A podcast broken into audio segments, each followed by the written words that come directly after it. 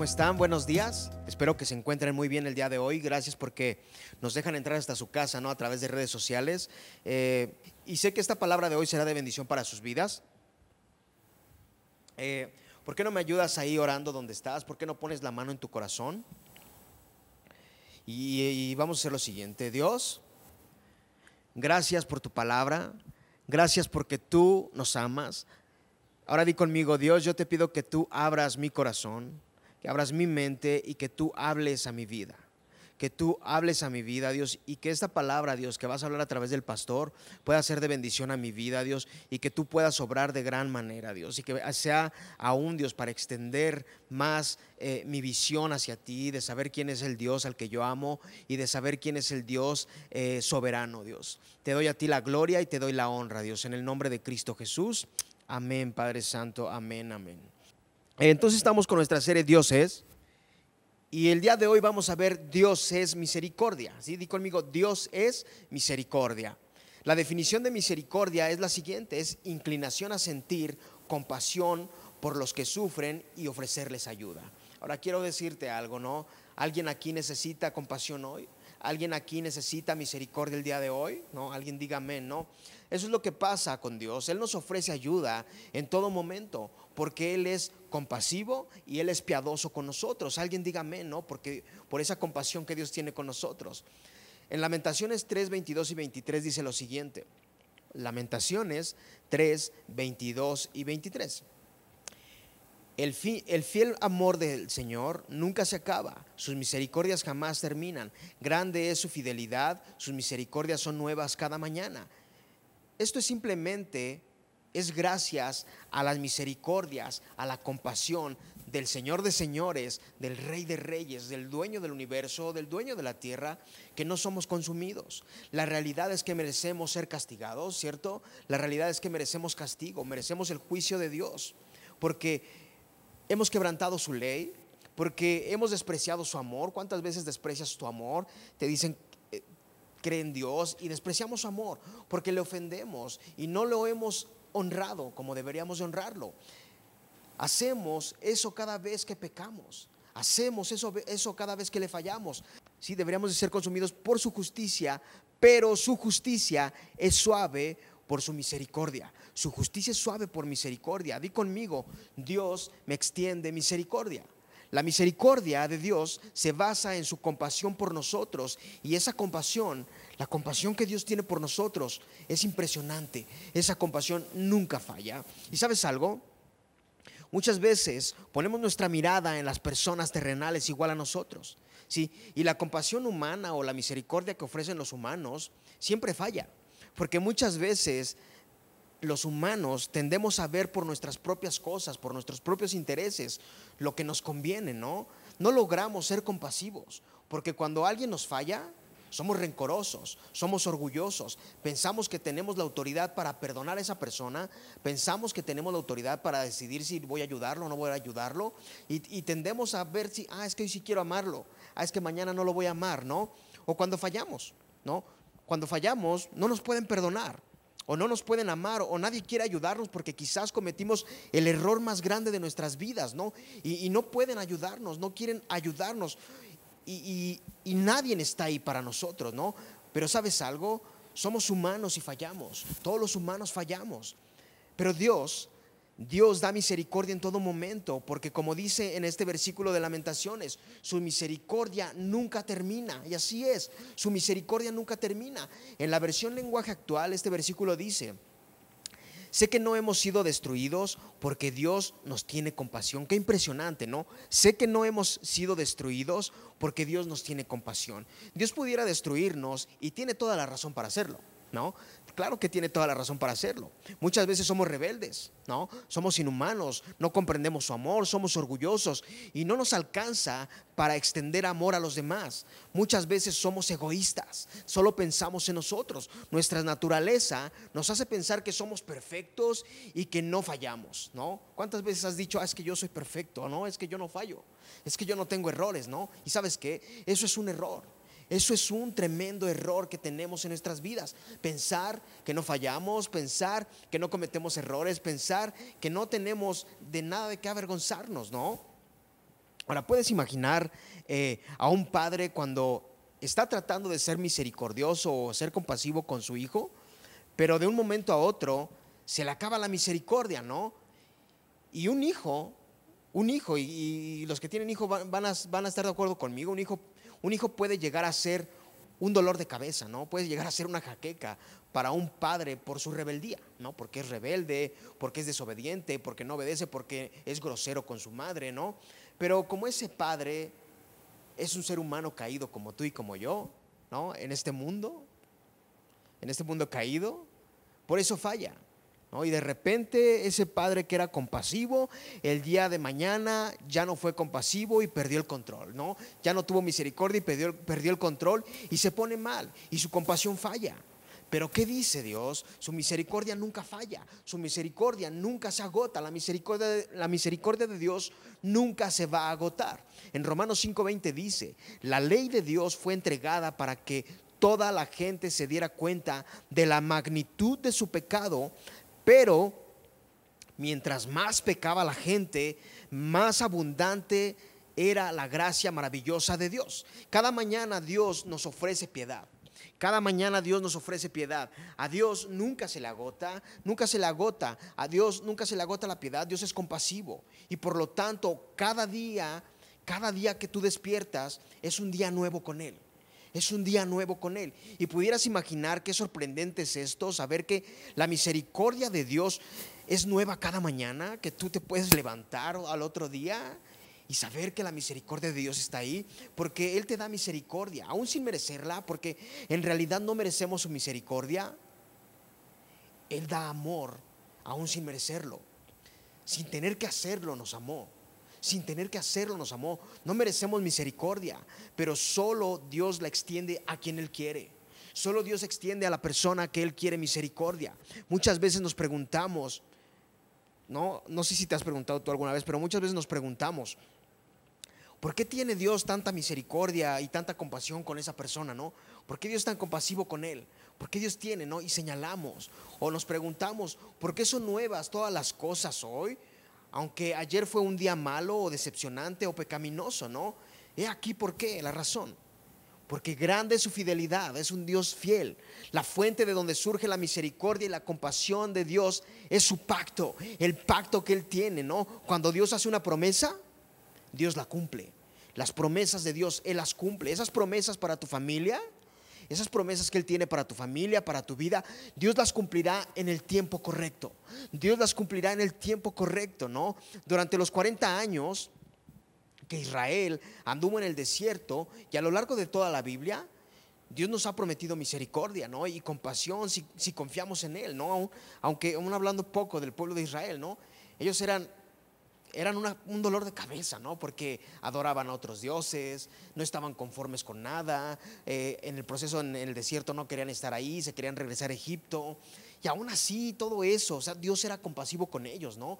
Dios era compasivo con cada uno de ellos. Y, y mira, tú tienes que confiar en la soberanía de Dios, creyendo que Él es fiel a sí mismo y a su palabra, ¿no? Dios es fiel a él mismo y a su palabra y Dios no puede mentir y no puede quebrantar su promesa. Segunda de Timoteo 2:13 dice, si fuéramos infieles, como somos muchas veces, él permanece fiel, él no puede negarse a sí mismo. Wow, qué impresionante. Él no puede negarse a sí mismo, ¿no? Despertamos cada día, ¿no? Te imaginas tú despiertas cada día sin que importe lo que sucedió el día de ayer, ¿no? Rodeado de la misericordia y la compasión de Dios de Dios soberano, ¿no? Que cumple su pacto incluso con sus imperfectos hijos, ¿no? ¿Quiénes son esos hijos imperfectos? Nosotros. Él cumple su pacto con sus hijos imperfectos, con nosotros. Di conmigo, Él cumple su pacto con sus hijos imperfectos, ¿no? Pero en Salmo 25.10 dice, Todas las sendas de Jehová son misericordia y verdad para los que guardan su pacto y su testimonio. A pesar de las dificultades que tenemos como humanos, tenemos dificultades, tenemos que trabajar día a día, guardar el pacto de Dios, ser de testimonio de quien, de quien hemos recibido misericordia, ¿no? Porque muchas veces queremos tener la misericordia de Dios, ¿no? Queremos que Dios sea compasivo, queremos que Dios sea compasivo y sea, y sea misericordioso. Y nosotros no queremos ser compasivos con los demás. Y nosotros no queremos ser misericordiosos con los demás, ¿no? Tenemos que ser testimonio de ese Dios en el que creemos, ¿no? Tenemos que dar testimonio de Él, ¿no? Porque dice, todas las sendas de Jehová son misericordia y verdad para los que guardan su pacto y su testimonio. Tenemos que ser testimonio de todo, eh, de toda la misericordia y el amor que Dios tiene por nosotros. No puedes decir que crees en un Dios que es misericordioso cuando no das misericordia.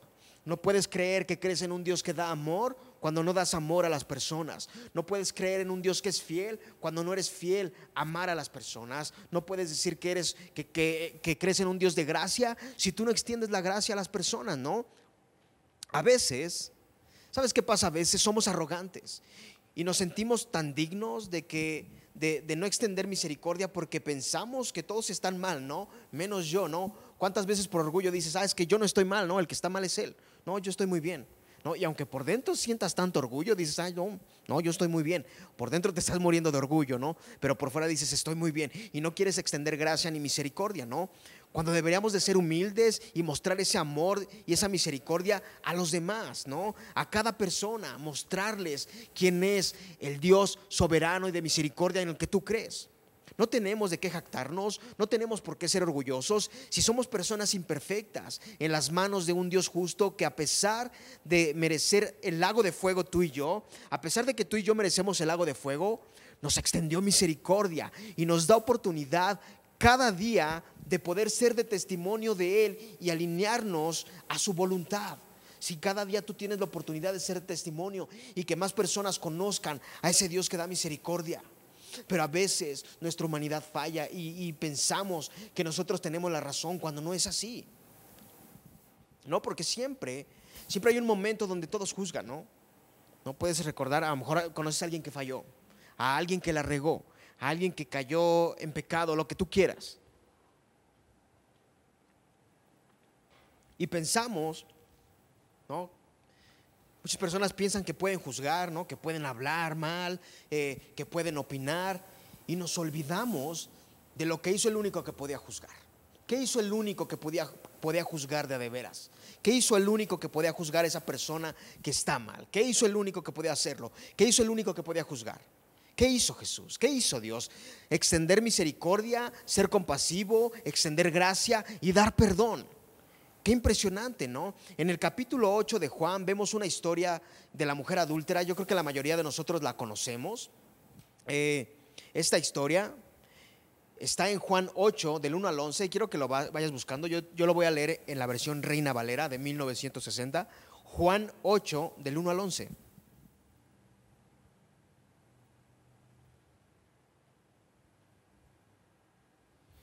Si alguien lo tiene, dígame, ¿no? Ah, ponga una manita ahí de, Sí, no, un corazoncito algo, ¿no? Cuando algo les interese eh, de la prédica, pon un corazón. Si lo que digo te da risa, pon una también de que te ríes, de que pon algo ahí, ¿no? Pero no te quedes callado, ¿no? Que sepamos que estás ahí, ¿no? Versículo, y lo voy a ir explicando, ¿sale? Dice el versículo 1, en Juan 8, 1 al 11, dice el 1, y Jesús se fue al monte de los olivos.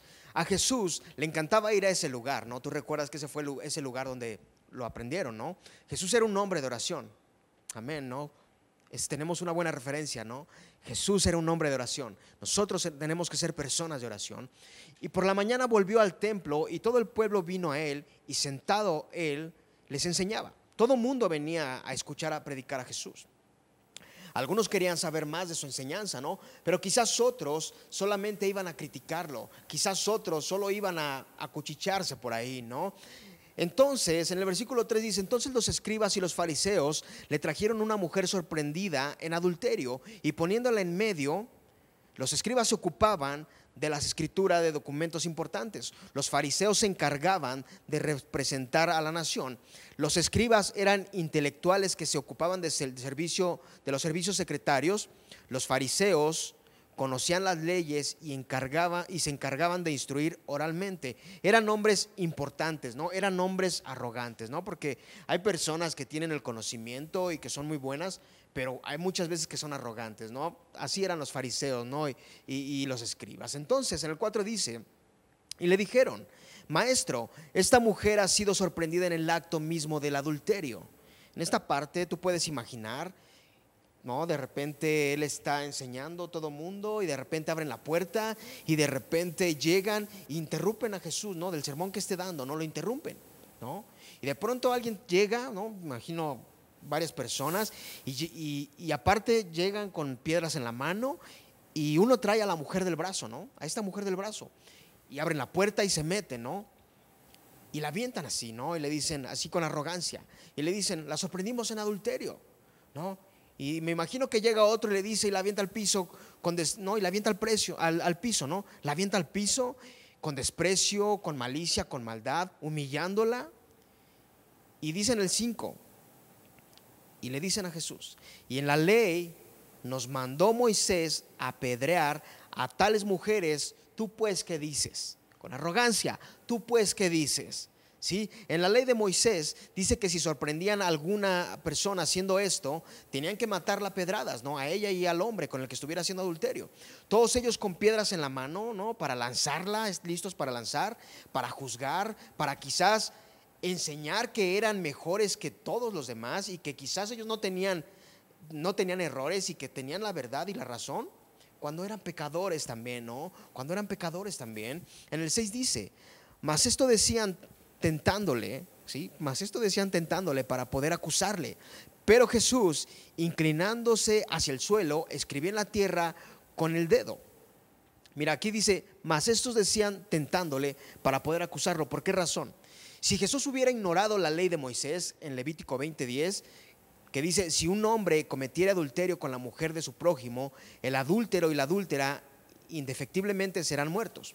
Jesús hubiera perdido credibilidad, ¿no? no le hubieran creído a Jesús. Y si se hubiera ajustado a la ley mosaica, su reputación de hombre compasivo y perdonador, pues habría, habría sido cuestionada, porque en el Antiguo Testamento vemos a un Dios que era un Dios de justicia y lo normal era pues darle muerte, ¿no? A esta mujer, apedrearla. Pero Jesús, el gran Jesús, el rey de reyes, el que dio la vida por ti, él vino a cambiar, vino a revolucionar el mundo, siendo compasivo y siendo perdonador. Qué impresionante, ¿no? Esto es algo impresionante que te debe dar alegría.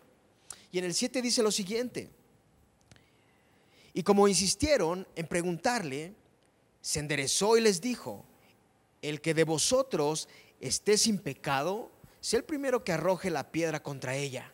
¿Te puedes imaginar esto? Jesús se levanta y, les dice, el que esté libre del de pecado, pues que arroje la primera piedra, ¿no? Pero ¿qué dice Jesús? Aquí que estaba diciendo Jesús, el que esté libre de pecado que arroje la primera piedra. Él sabe, él estaba haciendo aquí referencia de Deuteronomio 13:9 y 17:7. Ese versículo dice lo siguiente en Deuteronomio: La mano de los testigos caerán primero sobre él para matarlo y después la mano de todo el pueblo. Así quitarás el mal de en medio de ti. En la antigüedad, en los tiempos antiguos, cuando había adoración a otros dioses y había dos o tres testigos, ellos tenían que iniciar apedreando a esta persona hasta la muerte, ¿no? Jesús solo hizo referencia a, a, esto que estableció el inicio de ejecución por parte de los testigos del crimen, solo quienes no eran culpables del mismo pecado podían participar apedreando al pecador. O sea, ¿te das cuenta aquí?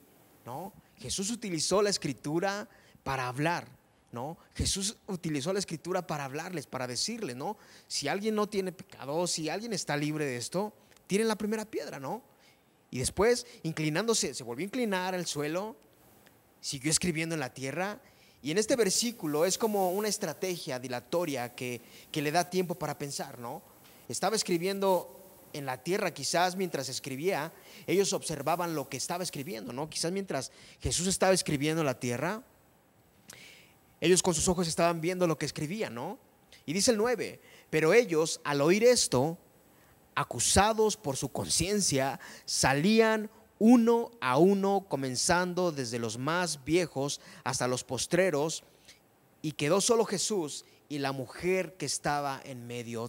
Qué impresionante, ¿no? O sea, quizás, quizás Jesús escribía en la tierra muchas cosas, ¿no? Mientras ellos observaban, a lo mejor escribía muchos pecados, a lo mejor escribía falta de perdón, ¿no? A lo mejor escribía arrogancia, orgullo, envidia, eh, mentira, adulterio, rencor. Y quizás, quizás pienso que también estaba escribiendo los diez mandamientos en ese momento, ¿no? Mientras ellos miraban lo que él estaba escribiendo, Ellos iban soltando sus piedras cada uno, ¿no? Y se iban saliendo uno a uno porque no tenían nada de perfección, porque no tenían de qué jactarse, no tenían de qué estar orgullosos. Ellos eran pecadores también, no se podían jactar de ser buenos hombres, porque no existe nadie que pueda juzgar, solo Dios. Muchas veces nosotros podemos juzgar al que está mal, podemos juzgar al que está al que se volvió en contra de Dios, pero ¿quién somos nosotros para juzgar? Claro que no tenemos autoridad para juzgar a nadie cuando Dios nos extendió misericordia a nosotros, ¿no? Y Él puede darle misericordia a quien Él quiera. Él lo puede hacer porque Él lo decide así. Y en el 10 dice, enderezándose Jesús y no, y no viendo a nadie, sino a la mujer le dijo, mujer, ¿dónde están pues los que te acusaban? Ninguno te condenó. Ahora, ¿puedes ver esto? Jesús se levantó y no vio a nadie, ¿no? Solo estaba él y la mujer nada más y se levantó, ¿no? Y yo me imagino que agarró a la mujer del brazo y mientras la levantaba del brazo, mientras le extendía la mano, le decía, oye mujer, levántate, ¿no? Levántate y dime dónde están los que te estaban acusando. ¿Eh? Ninguno te condenó. O sea, imagínate qué impresionante, ¿no? A lo mejor ella ya estaba preparándose para recibir la primera piedra, para recibir esas pedradas por su pecado, ¿no? Pero ninguno lo hizo, ¿no? Y después dice, dice el 11, ella dijo, ninguno, Señor. O sea, puedes imaginarte, a lo mejor ella se, levantó sorprendida, con una sonrisa en su mirada y, viendo y diciendo, ninguno, Señor. Y entonces Jesús le dijo, ni yo te condeno. Qué impresionante, ¿no? Más libre se sentía. Y le dice, vete y no peques mal. No peques más, no, y no peques más. Ahora aquí, Él no la condenó cuando pudo hacerlo. Di conmigo, Dios no me condenó cuando pudo hacerlo. Él no la humilló cuando pudo hacerlo. Él no la maltrató cuando tuvo toda la autoridad para hacerlo. Él no la aborreció cuando pudo hacerlo. Él pudo condenar la muerte. Él pudo hacerlo, pero no lo hizo. Dios pudo condenarnos a muerte a nosotros, pudo condenarnos y no lo hizo.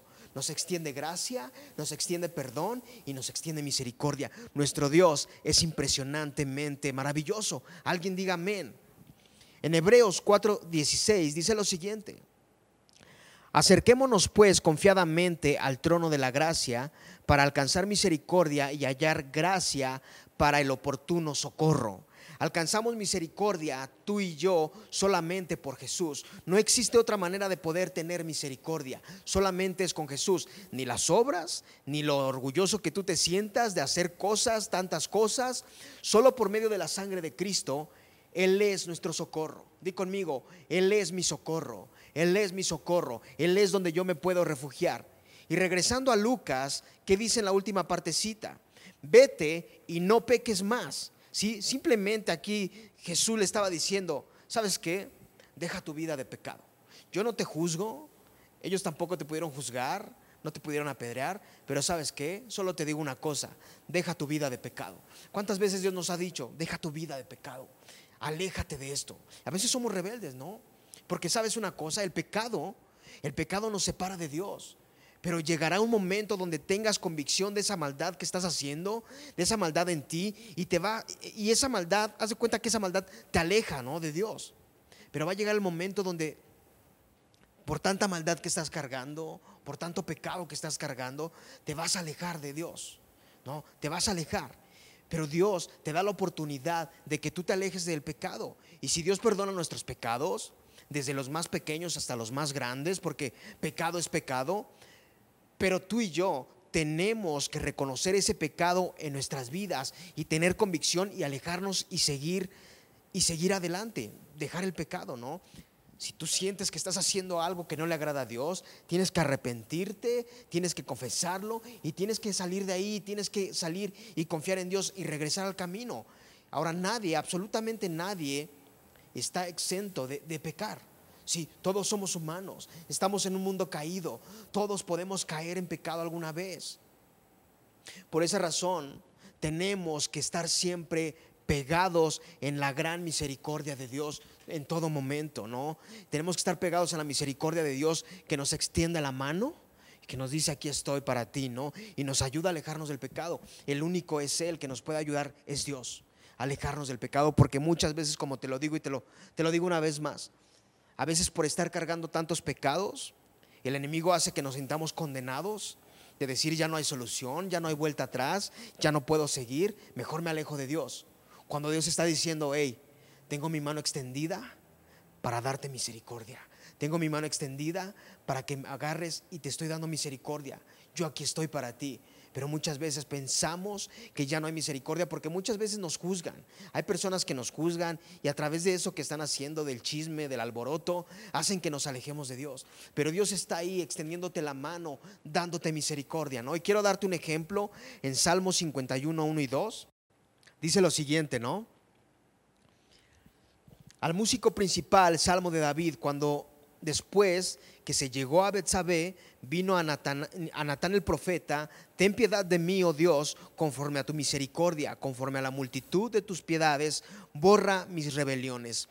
Lávame más y más de mi maldad y límpiame de mi pecado.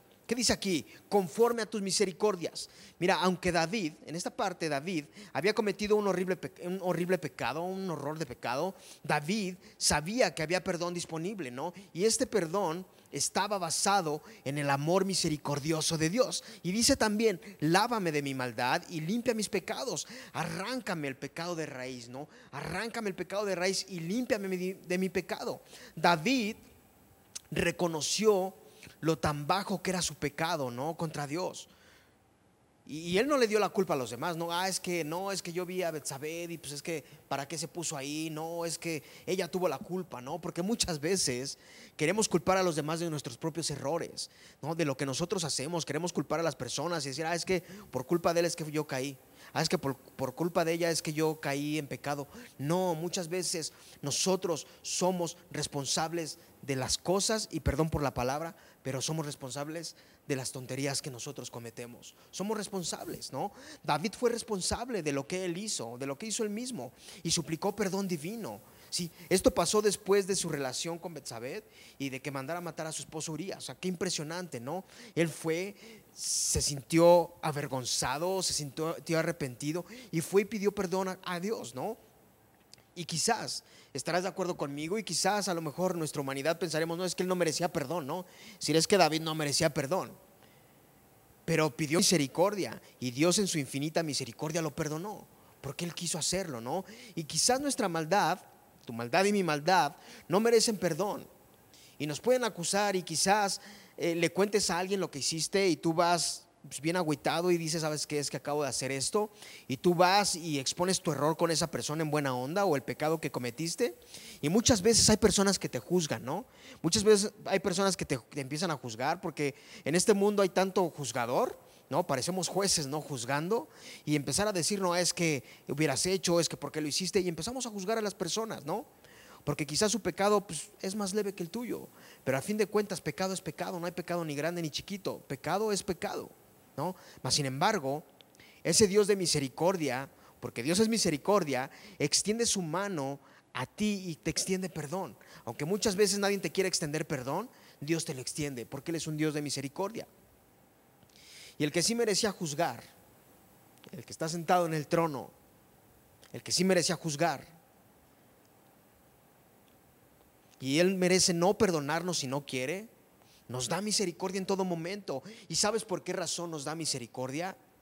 Porque nos ama, como decía Anita, con un amor ágape. No, ella dijo en su devocional el miércoles, hay un amor que es el amor ágape y ese amor es el amor que Dios muestra y ese amor es el que tú y yo tenemos que mostrar a los demás, un amor verdadero. Efesios 2, 4 y 5 dice, pero Dios, que es rico en misericordia por su gran amor con, con que nos amó, aun estando nosotros muertos en pecado, nos dio vida juntamente con Cristo, por gracia sois salvos. La salvación es para la gloria de Dios, porque Él despliega su misericordia y amor sin límites hacia aquellos que están muertos en sentido espiritual a causa de sus pecados. Muchas veces espiritualmente estamos muertos. ¿A qué me refiero? Cuando tenemos cargando tanto pecado, tantas cosas en nosotros, nos olvidamos de, estar cerca de Dios. Nos olvidamos de orar, de leer, y eso nos va alejando poco a poco de Dios y más nos vamos hundiendo, más y más y más. ¿sí? Y a veces es lo que pasa y en muchas ocasiones traemos cargando tantas cosas, pecado tras pecado, ¿no? Maldad tras maldad. Y esto no tiene, nos tiene como muertos eh, espirituales. Y como te lo dije hace ratito, Dios está esperando para extenderte misericordia, porque aunque todos puedan juzgarte, toda la humanidad pueda juzgarte, criticarte y hablar y decir, el único que lo puede hacer no lo hizo, decidió amarte. El único que podía hacerlo no lo hizo porque decidió amarte. Qué impresionante, ¿no? Y cuando comprendemos misericordia, cuando tú comprendes la palabra misericordia, comprendemos que Dios es misericordioso en todas las áreas de nuestra vida, no solamente en el pecado, en todos los recursos que tú necesites. Ahora yo quiero preguntarte algo.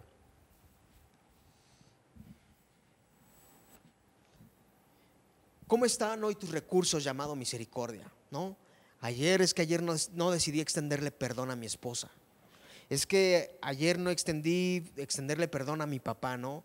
Es que no extendí misericordia a X persona, ¿no? Es que perdí la fe, es que la esperanza ya no está, es que dejé de creer en Dios, ¿no? Dejé de creer que Dios tenía misericordia para mí, ¿no? ¿Cómo estás hoy? ¿Cómo están esos recursos llamados misericordia? ¿Perdiste la fe? ¿Perdiste la esperanza? ¿Dejaste de creer en Dios? ¿Dejaste de creer que Dios tenía misericordia? Otra vez, regresando a Lamentaciones 3, 22 y 23. Dice lo siguiente, por la misericordia de Jehová no hemos sido consumidos porque nunca decayeron sus misericordias. Nuevas son cada mañana, grande es tu fidelidad, qué impresionante.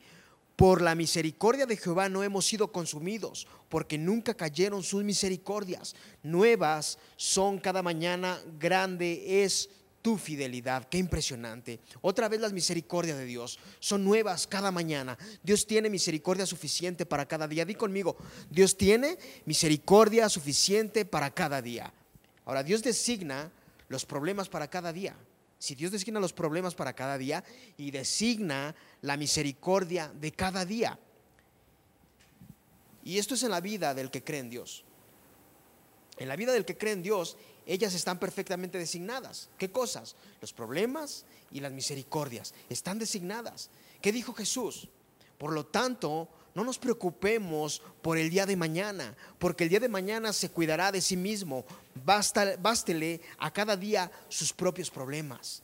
Sí, muchas veces nos preocupamos por el mañana, cuando deberíamos de preocuparnos por el hoy. Cada día tiene sus propios problemas, cada día tiene sus propias misericordias. Cada uno es nuevo cada mañana, ¿no? Dice el versículo.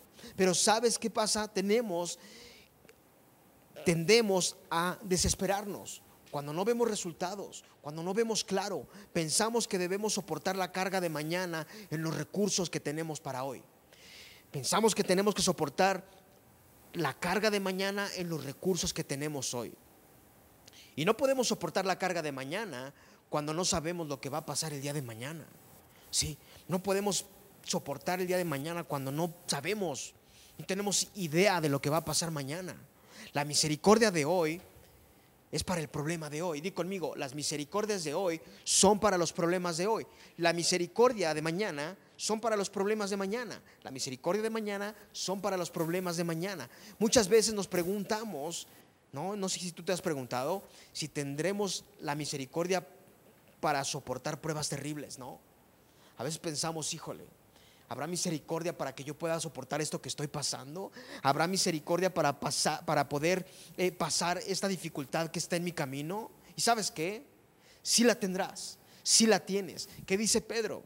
Si sois vituperados en el nombre de Cristo, Dichosos sois, pues el Espíritu de gloria y de Dios reposa sobre vosotros. En primera de Pedro 4:14.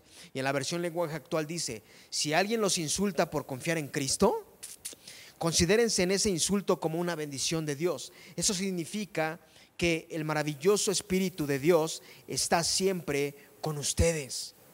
Sí, claro, claro que soportarás lo que venga el día de mañana. Claro que lo soportarás porque tu vida está en las manos de un Dios que es misericordioso, en un Dios que es soberano, en un Dios de gracia, en un Dios de amor, en un Dios que es fiel, ¿no?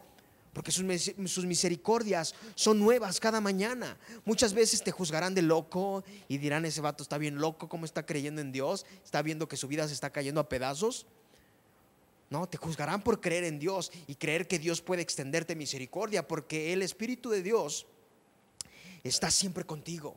Y eso yo no lo digo, no lo digo yo, lo dice la palabra de Dios. Tu confianza no se basa en lo básico. Nuestra confianza cuando creemos en Dios no se basa en lo básico que podemos ver, se basa más allá de lo que no se ve, se basa en la fe, en creer en lo que Dios tiene para cada corazón, en eso se basa. Para muchas personas es ilógico que en estos tiempos tú estés confiando en Dios, ¿no? Para muchas personas eso es ilógico, que tú estés confiando en Dios. Pero dice en la palabra de Dios que el que confía en Dios nunca será avergonzado. El que confía en Dios nunca será avergonzado. Salmo 25.3. Pero los que no tienen su confianza en Dios, al final no permanecerán frente a las dificultades que estén pasando en sus vidas. No van a permanecer. Pero si tú estás confiando en Dios, estás confiando en su misericordia, en su amor, en su gracia, Dios no te va a avergonzar. Dios no te va a avergonzar porque Él tiene cuidado de sus hijos. Y en Hechos 7, 55 y 56 dice, dice lo siguiente, pero como Esteban tenía el poder del Espíritu Santo, fíjate, Esteban tenía el poder del Espíritu Santo, miró al cielo y vio a Dios en todo su poder, al lado derecho de Dios estaba Jesús de pie. Entonces Esteban dijo, veo el cielo abierto y veo también a Jesús, el Hijo del Hombre, de pie en el lugar de honor. Qué impresionante. Cuando llega el insulto, viene el Espíritu de gloria. Cuando te insultan y te dicen, hey, que confías en Dios, ya no hay esperanza, ya no hay misericordia, ya no hay gracia. El Espíritu de Dios viene, viene su gloria. Y eso sucedió para Esteban, ¿no? Cuando lo estaban apedreando, cuando ya estaban apedreándolo a él, iban a acabar con su vida, él estaba viendo que el Padre y el Hijo estaban con él, ¿no? Ahora, cuando el Espíritu y la gloria son necesarios en tu vida, ellos vienen. Dios viene a tu vida, el Espíritu Santo viene a tu vida, ¿no? ¿Recuerdas el maná del cielo? Fue dado un día a la vez, ¿no? No había que almacenar la comida para, para ese tiempo que estaban en Egipto. Era un día a la vez. Dios les daba lo que necesitaban. No podemos almacenar las misericordias del día de mañana, del día de, del día de hoy para mañana. No podemos hacerlo. ¿No? Las misericordias de hoy son para el día de hoy. Mañana al levantarte Dios te dará misericordia otra vez. Así es como nosotros debemos de, depender de la misericordia de Dios, un día a la vez un día a la vez, un día a la vez. Hoy no recibimos la fuerza para aguantar las cargas del día de mañana. Hoy recibimos misericordia para los problemas de hoy, para las dificultades de hoy. Mañana las misericordias serán nuevas. ¿no? Alguien diga amén por esto. En primera de Corintios 1:9 dice, "Fiel es Dios por el cual fuisteis llamados a la comunión de su Hijo Jesucristo, nuestro Señor. Dios es fiel. ¿Alguien cree que Dios es fiel? Alguien diga amén. ¿Alguien cree que Dios es fiel? A causa de sus promesas soberana, inmutable de Dios, los creyentes, los que creen verdaderamente en Dios, tienen seguridad plena de esta gracia pasada, presente y futura. Dios prometió su misericordia o prometió ser misericordioso aún sin que lo merezcamos. Dios va a ser es y será misericordioso y no puede negarse a sí mismo. Dios es misericordia, Dios es misericordioso. ¿sí? En Efesios 2.4 dice, pero Dios que es rico en misericordia por causa del gran amor con que nos amó. En lenguaje actual dice, pero Dios es muy compasivo. ¿Alguien dice amén por esto? Y su amor por nosotros es inmenso, es impresionante. ¿Sabes una cosa? A veces las dificultades nos meten en problemas. ¿Sí? Pero Dios es tan compasivo que nos muestra cada día su misericordia. A veces no merecemos su misericordia. A veces no merecemos que extienda su perdón. A veces no merecemos que extienda gracia. No.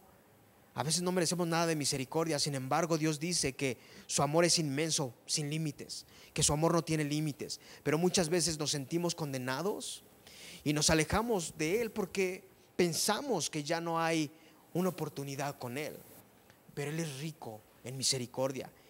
Y personas como tú, humanos como yo, como tú y yo, vamos a fallar en algún momento de nuestras vidas, porque esa es la naturaleza humana. Pero Dios, con ese amor tan grande y con su misericordia es tan fiel, y cada día extiende misericordia para que cada persona esté creyendo en cada situación que tú estés pasando, en cada situación que tú pases, Dios te extiende misericordia. ¿Sí? Cada día que te levantas puedes ver las misericordias de Dios. A veces no podemos comprender la manera en que Dios trabaja, pero debemos de comprender que en su soberanía Debemos de comprender que con su misericordia y que con su gracia Él tiene cuidado de nosotros. Debemos de creer. Él no se puede negar a sí mismo. Muchas veces la mayoría de personas te van a fallar. La mayoría de personas no van a querer extenderse misericordia. Pero ese es un problema humano. Dios siempre extiende misericordia. Dios siempre está para ti. Yo no sé por qué dificultades tú estés pasando hoy. Sé de las de algunos. De las de algunos no sé. A lo mejor no tienes recurso económico para comer. A lo mejor piensas que ya no hay, eh, ya no hay misericordia de Dios para tu vida. Pero sabes una cosa, Dios tiene el control de tu vida. Con su soberanía y extendiéndote la mano con su gracia, Él tiene cuidado de ti. Quiero que ahí donde estés eh, pongas tu mano en tu corazón y quiero que tomemos unos minutos para orar. Amado Dios, te doy gracias porque tú eres bueno. Gracias Dios porque eres glorioso y eres tan santo que con esa santidad y con ese amor que tú tienes, a veces nos sentimos que no merecemos nada de ti, Dios. Pero Padre, también sabemos que tú no te niegas a ti mismo, Dios, y que tú tienes misericordia para el que cree, Dios. Padre, yo quiero poner delante de ti a cada persona, Dios, por cada batalla que esté pasando, Dios, aun si se están preocupando por las batallas de mañana. que puedan descansar en ti, Dios, que usen los recursos de misericordia para el día de hoy, Dios, y que descansen y que mañana cuando se levanten vean que es un día nuevo donde tú estás trayendo misericordia y esa misericordia les va a alcanzar para los problemas de ese día. Bendigo sus vidas, los problemas que ellos tengan, te pido, Dios, que puedan descansar en ti. Padre, los pongo en tus manos y te pido que tú sigas haciendo tu obra, Dios. Padre, quiero tomar unos minutos para orar por cada persona, Dios que está pasando por dificultades eh, en la salud, Dios. A veces pensaríamos que ya no hay misericordia. A veces pensaríamos que ya todo terminó. Pero creemos en un Dios que da misericordia. Padre, yo te pido que tú extiendas misericordia a cada persona que está batallando con su salud. Te pido que tú extiendas tu mano y tu gracia, Padre. Aún no merecemos esto, Dios. Pero tú eres un Dios de misericordia, Padre. Te pido que extiendas tu mano, que tú hagas tu obra, Dios, y que tú obres de una manera que nos sorprendamos, Dios. Quizás no lo merecemos, Dios, pero en tu soberanía creemos en un Dios de misericordia, en un Dios que es fiel, en un Dios de gracia, Padre. Te pido que bendiga sus vidas, Dios, y que tú extiendas tu mano, Padre, porque tú eres el único, Padre, que da misericordia cuando nadie la da. Te doy gracias porque eres bueno. Bendice a cada familia, bendice a cada corazón. Los pongo en tus manos, Dios. Y tú eres digno de toda alabanza y toda adoración. Te doy gracias porque tú eres bueno, Dios. La gloria y la honra es para ti, Dios. Tú eres santo, tú eres digno por siempre y la gloria es tuya, Dios. Gracias en el nombre de Jesús. Amén.